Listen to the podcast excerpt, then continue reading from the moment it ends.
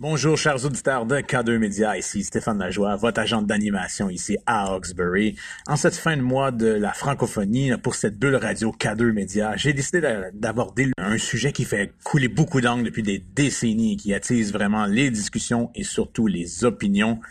Il s'agit du bon vieux franglais, donc ce mélange de la langue française et de la langue anglaise qu'on entend non seulement à la télévision, dans les chaumières et dans les écoles. Et le franglais et ses expressions divisent vraiment la communauté. Il y en a qui sont vraiment contre, ils disent que c'est une, une attaque à la langue française, d'autres disent que c'est du régionalisme, que ça, ça vient avec la culture, disons, de la place. Donc aujourd'hui, on parle de franglais.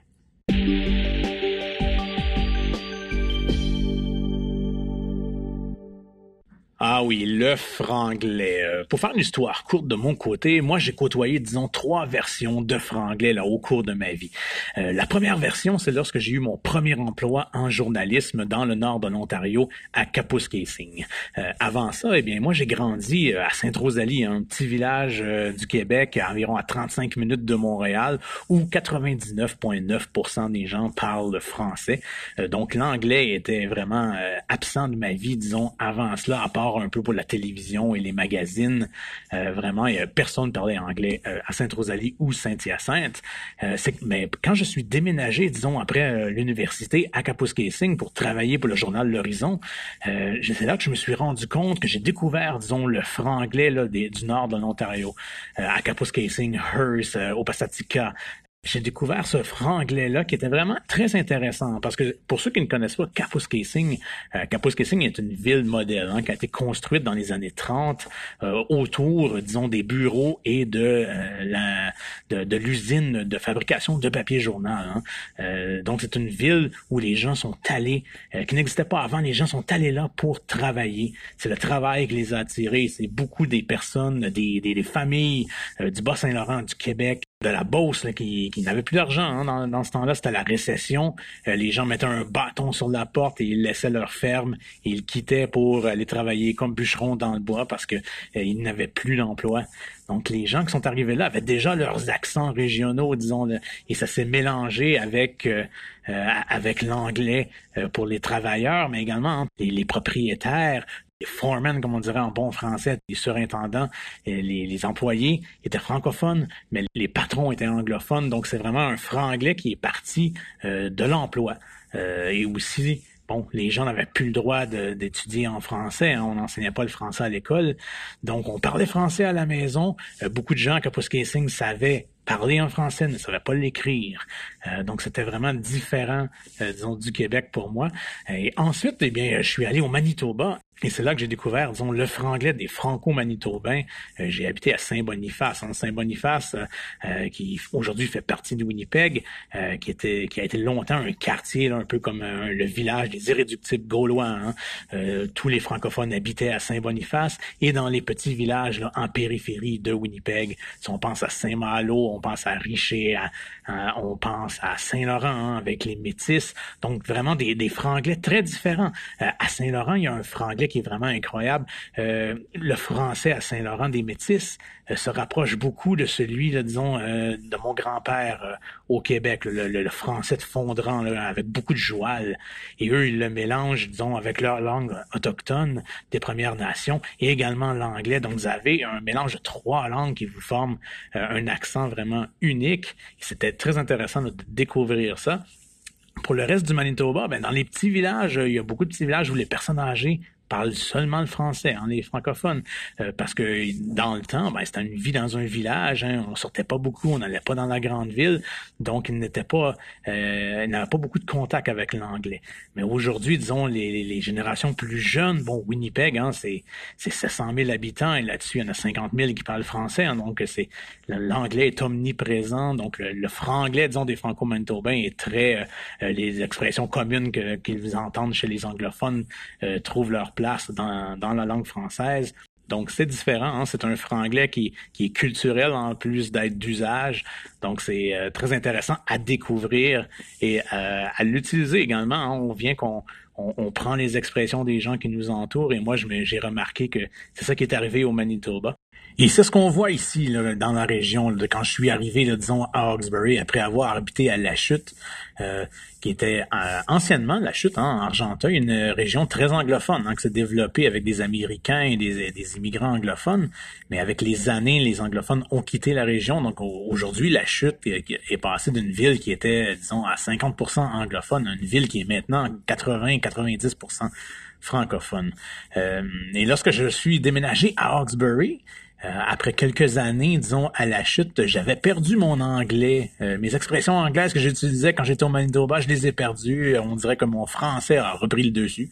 Euh, et je me suis remis, disons, à parler plus français et un peu moins franglais. Et quand je suis déménagé à Hawkesbury, ben là, c'est le franglais qui est revenu un peu. Hein?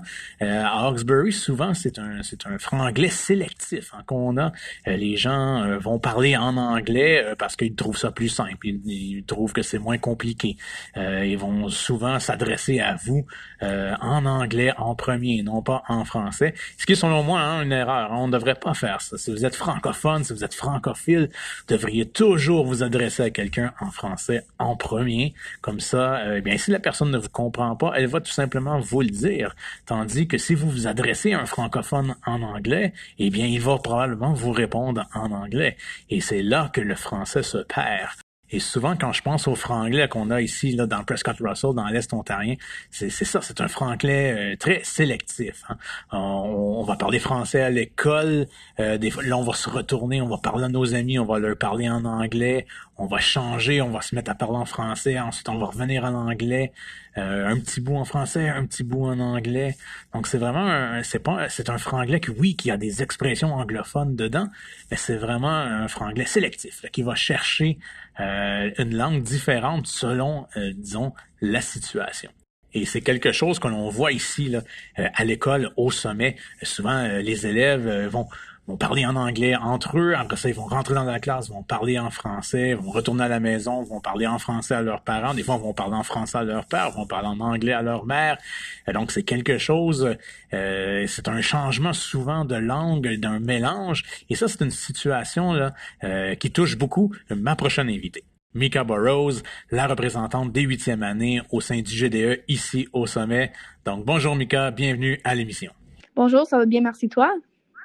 Ça va très bien. Euh, bon, comme je l'ai dit, on jase francophonie, euh, Mika. Et toi, tu m'as déjà dit là, euh, que chez toi, là, la francophonie, c'était vraiment, c'était très franglais. Là, donc, un, mélange du français et de l'anglais. Et c'est de où que ça part, disons, ça, là, ce, mélange-là des deux langues? Ben, à la maison, nous parlons beaucoup en anglais, mais quand mes parents sont fâchés, ils nous parlent en français. c'est plus facile, disons, d'être fâché en français qu'en anglais? Oui, ça fait vraiment peur, là, donc ouais, je dis que oui. Parce que des fois, c'est ça, il y a des gens en français, bon, on a des mots très colorés, disons, quand on est fâché. Euh, c'est plus euh, varié, disons, qu'en anglais, donc ça peut être une des raisons. Euh, mais à part le fait, bon, ils sont pas toujours fâchés. Après toi, tu dis que à la maison, disons, la langue d'usage, c'est l'anglais, c'est ça? Oui. Et y a-t-il une raison pour ça? Bon, est-ce que tes parents ont été élevés en, anglais? est-ce que c'est est-ce que ça vient, disons, de tes grands-parents? Euh, pourquoi tu, penses que, vous parlez anglais à la maison? Ben, mes deux parents sont bilingues, mais quand mon père était jeune, il parlait plus le français à la maison, puis vice-versa pour ma mère, elle parlait plus l'anglais à la maison. Donc là, ça va être un mix, puis là, je anglaise. ben écoute, euh, des fois, les, gens, euh, les élèves, surtout à l'école, c'est un des problèmes. quand que le franglais, ils ont peur, disons, de parler en français. Euh, se disant que ce n'est pas un bon français ou que les autres vont rire d'eux. Et des fois, ils vont parler tout simplement juste en anglais parce qu'ils ont peur de, des réactions face à leur franglais. Mais en réalité, ça fait partie de toi. C'est comme ça que c'est. Euh, bon, c'est un mélange des deux langues. C'est sûr que des fois, il faut faire attention, mais ça reste que ce n'est pas négatif d'avoir le mélange euh, du français et de l'anglais. Et disons, bon, à la maison, c'est comme ça, c'est un grand mélange. C'est sûr qu'à l'école, ce n'est pas le cas. Donc, comment tu fais la transition entre les deux, entre le, français anglais à, la maison et juste euh, le français au sommet? Ben, à l'école, j'essaie de parler le plus de français possible parce que c'est une école française. Mais des fois, je dis un petit peu d'anglicisme ou je dis euh, des phrases en anglais. mais c'est ça fait partie de qui je suis, puis je m'apprends. Et disons pour toi, le français, c'est quoi que ça représente? Bon, c'est une langue pour, euh, pour parler, disons, pour te diriger, c'est une langue d'usage. Euh, mais est-ce que, est-ce que tu écoutes la télévision en français? Est-ce que tu écoutes de la musique en français? Est-ce que tu lis des livres en, français? Oui, quand je lis, je lis toujours en français pour me pratiquer. Des fois, je lis en anglais, mais c'est vraiment rare. Euh, la musique, j'écoute un peu de musique en français, puis pour la télévision, non, en anglais. Le français, c'est pénible. c'est pénible. Pourquoi c'est pénible pour toi d'écouter la télévision en français? Parce que d'habitude, les films sont faits en anglais, puis là, quand tu écoutes en français, l'élève, il, comme il matche pas avec euh, ce qu'il dit, donc ça, ça me... Ouais, non. Donc, donc, en réalité, ce n'est pas le français à la télévision que tu n'aimes pas, c'est vraiment les traductions. Euh, tu n'aimes pas voir des, des, séries ou des, euh, des films traduits de l'anglais au français, c'est ça? Mais, ouais, il y a ça, mais aussi, comme les films comme, par exemple, La guerre des tucs, c'est correct, parce que c'est genre québécois, ça, c'est correct. Mais comme beaucoup de films qui sont traduits, c'est comme c'est français de France, puis je comprends rien. Ah, mais c'est la, la, beauté des accents. Hein. Des fois, c'est difficile euh, à comprendre quand on n'est pas habitué. Euh, eux, ils disent la même chose de nous lorsqu'on leur parle. Euh, mais c'est ça, la culture francophone, ça n'a pas besoin d'être à 100% francophone. Souvent, on, va dire, ah, il faut vraiment faire tout en français. Et, et je crois que ce serait plus brimer, disons, un côté de ta culture que tu as nécessairement, que ce soit avec tes amis, avec ta famille. Donc, faut pas oublier que une culture, c'est quelque chose, comme les Américains le disent, hein, c'est un, melting pot, c'est un pot pourri de toutes sortes de choses. Et euh, si on va chercher, disons, un peu du côté anglophone et on va chercher du côté francophone également, mais c'est parfait. Et je t'invite, disons, à aller découvrir la télévision en français. Euh, que ce soit, euh, bon, tu parles de la France, ben peut-être t'intéresser un peu. On dit, ah, on a de la difficulté à comprendre leur accent. De peut-être t'attarder un peu justement à cet accent-là pour voir c'est quoi, disons, des, ça va t'aider à apprendre un peu plus la langue française d'une autre manière en, en, pouvant, en observant, disons, des francophones qui ne sont pas de notre région. Oh. Et euh, disons, si on parle de français euh, pour l'avenir, comment tu vois l'avenir du français là, au sein, disons, de, de ton cercle d'amis, de ta famille? Est-ce que tu as l'intention d'étudier en français plus tard? Est-ce que tu as l'intention de vivre en français plus tard? Ben, j'aimerais, ben, je suis déjà bilingue, ben, pas mal. Donc, j'aimerais euh, rester bilingue, mais aussi pratiquer beaucoup mon français parce que je trouve que mon anglais est meilleur que mon français. Donc.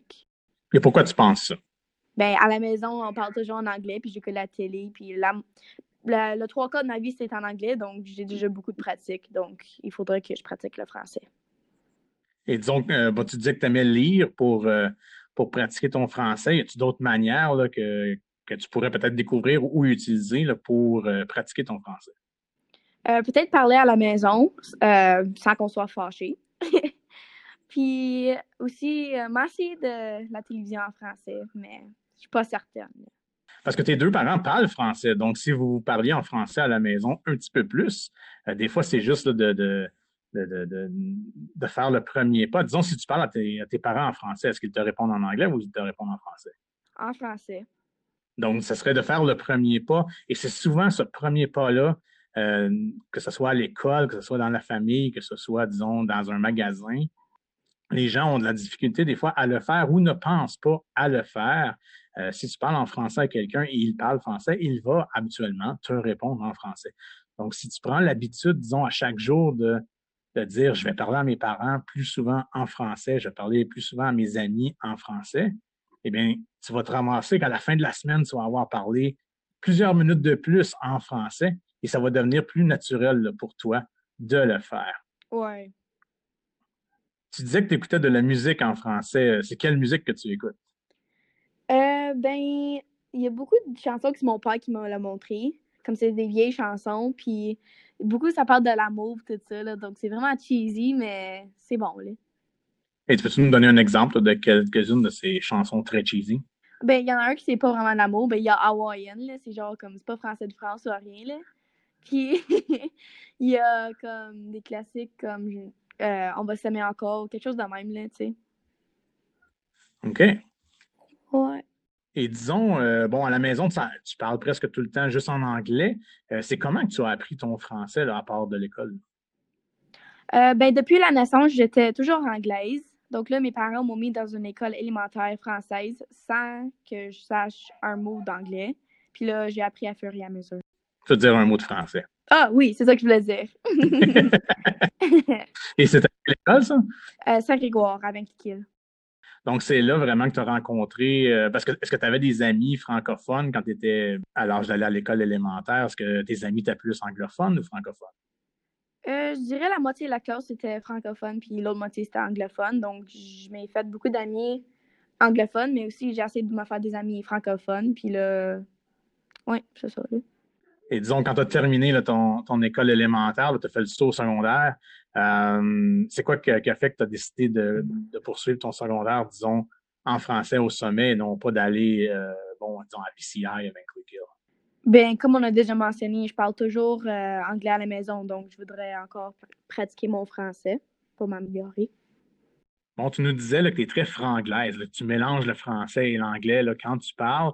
Euh, disons, c'est quoi que tu aimes de la langue française? Des fois, les gens vont parler, ils vont dire Je parle en anglais parce que c'est plus facile, c'est plus simple. Euh, si on le voit de l'autre côté, disons, c'est quoi que tu aimes de la langue française? Pourquoi tu t'en sers? Euh, oui, la langue anglaise est vraiment facile à parler, mais je trouve que le français, c'est juste plus, comme je dirais, là, fancy. Je trouve que c'est plus comme, par exemple, sur une carte à ta grand-mère ou comme à quelqu'un, là, j'écrivrais en français parce que je trouve que c'est plus propre. Je sais pas pourquoi, mais c'est ça.